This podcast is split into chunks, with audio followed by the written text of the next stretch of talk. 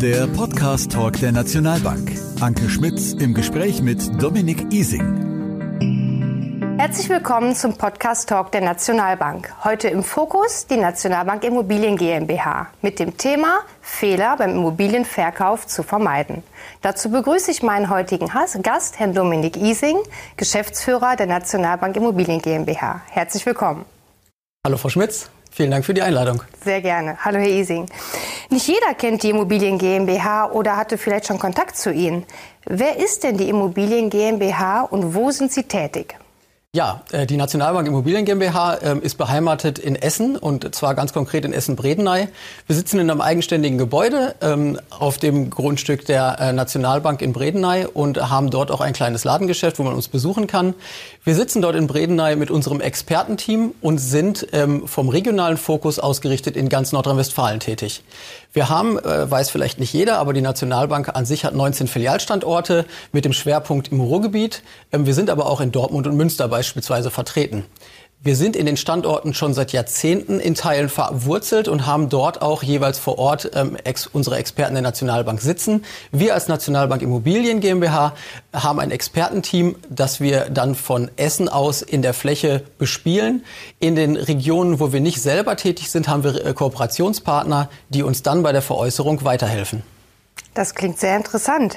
Kann sich denn auch ein Nicht-Nationalbankkunde an Sie wenden und ähm, Fragen zu seiner Immobilie eventuell stellen?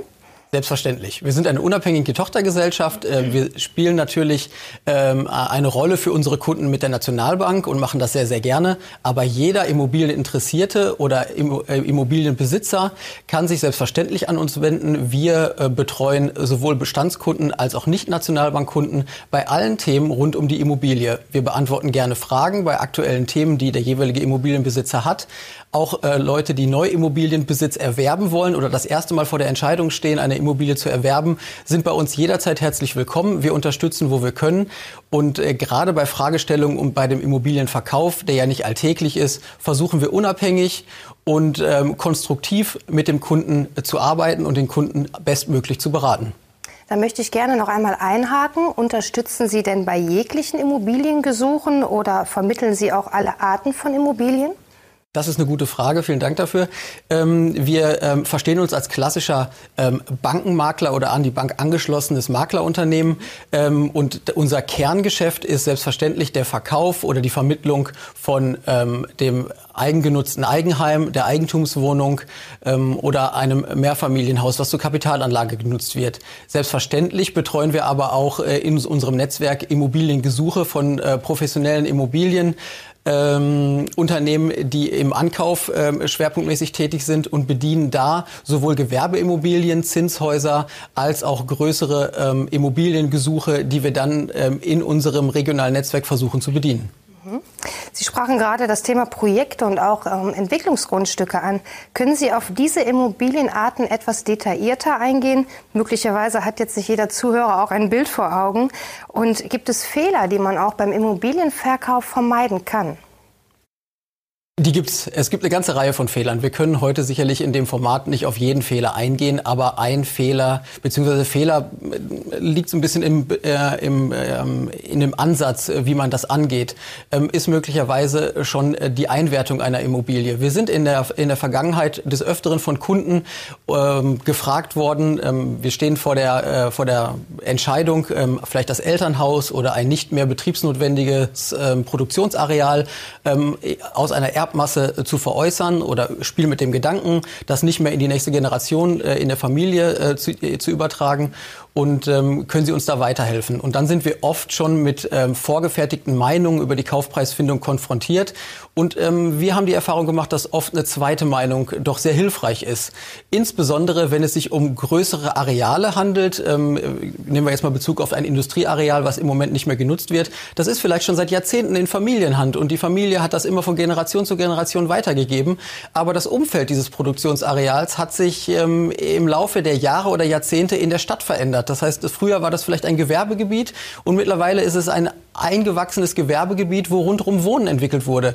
Und dann stellt sich dann doch vermehrt die Frage, ist dieses Grundstück aktuell mit der derzeitigen Nutzung überhaupt noch adäquat genutzt oder kann man nicht den Immobilienwert heben des Grundstücks, indem man vielleicht ähm, das aus einer Projektentwicklungsbrille betrachtet. Und dann ist sicherlich entscheidend, und das ist unsere Kernaufgabe, wo wir unseren, ähm, unseren Ansatz der Beratung sehen, mit dem Kunden gemeinsam äh, dieses äh, zu beleuchten, zu analysieren und dann vielleicht zu dem Schluss zu kommen, dass äh, diese Immobilie in dem derzeitigen, in der derzeitigen Nutzung ähm, vielleicht nicht das adäquate, äh, die adäquate Nutzung darstellt, sondern dass eine Veräußerung ähm, unter der Projektentwicklungssicht ähm, sinnvoll erscheint, nämlich dass man vielleicht ein Produktionsareal jetzt mit Wohnbebauung nutzen kann.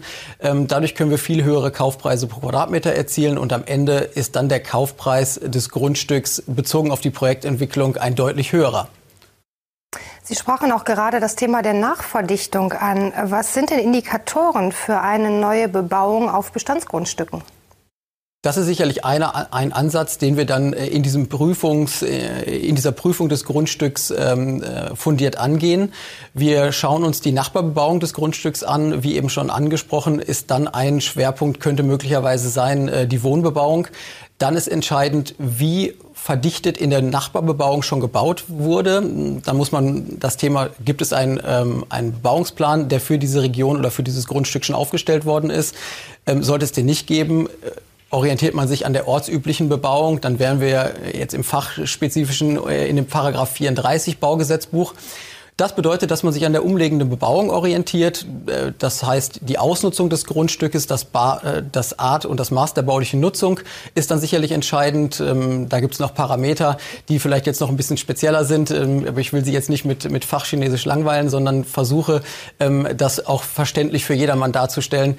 Wir gucken dann, wie äh, das Grundstück ausgenutzt werden kann, hat was mit Zuwägung zu, zu tun, mit der, mit, der, mit der öffentlichen Widmung von möglichen Zufahrtsstraßen ähm, mit Grundstücksgrenzen beziehungsweise Abstandsflächen zur Nachbarbebauung. Und das sind alles Indikatoren, äh, die sicherlich in die Wertfindung des Ganzen ähm, Einfluss haben. Sie sprachen ja vorhin über das Thema äh, Elternhausverkauf beispielsweise. Jetzt gibt es ja zwangsläufig bei den Altbeständen nicht immer Bebauungspläne. Vollkommen richtig. Und da bewegen wir uns, wie gerade schon erwähnt, ähm, im Paragraph 34 BauGB. Der Paragraph 34, äh, der, richt, äh, der richtet sich nach der ortsüblichen Bebauung in der Nachbarschaft. Und äh, da müssen wir natürlich schauen, was in der Nachbarschaft im Moment schon gebaut worden ist, beziehungsweise an Altbestand da ist. Ähm, das geht über die Geschossigkeit, über die Ausnutzung der Grundstücke. Und wenn man sich daran orientiert, kriegt man ein ungefähres Gefühl dafür, was ähm, bauordnungsrechtlich auf dem Grundstück zulässig wäre. Sicherlich ist auch immer die Ausweisung ähm, im ähm, im Flächennutzungsplan entscheidend, ob das eine, äh, eine, Waldfläche ist, eine landwirtschaftlich genutzte Fläche oder eine allgemeine Wohnbaufläche. Aber man kann sicherlich über eine Bauvoranfrage da Sicherheit haben. Ähm, unsere Aufgabe ist es dann im Vorhinein schon zu prüfen, was auf dem Grundstück aus unserer Sicht möglich ist.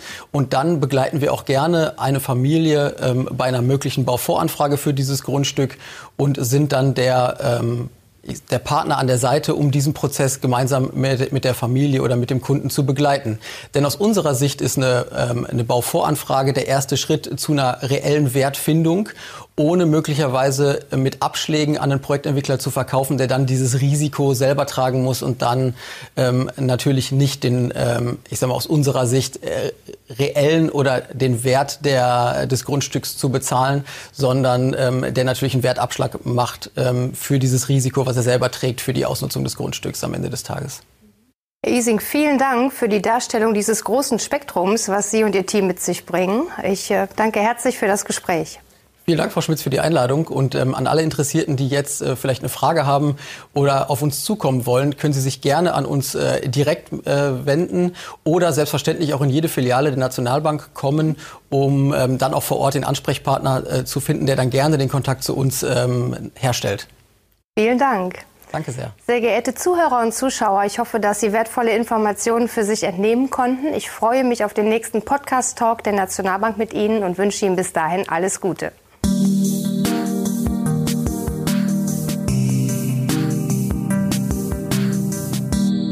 Seien Sie auch beim nächsten Mal dabei und abonnieren Sie den Podcast Talk der Nationalbank.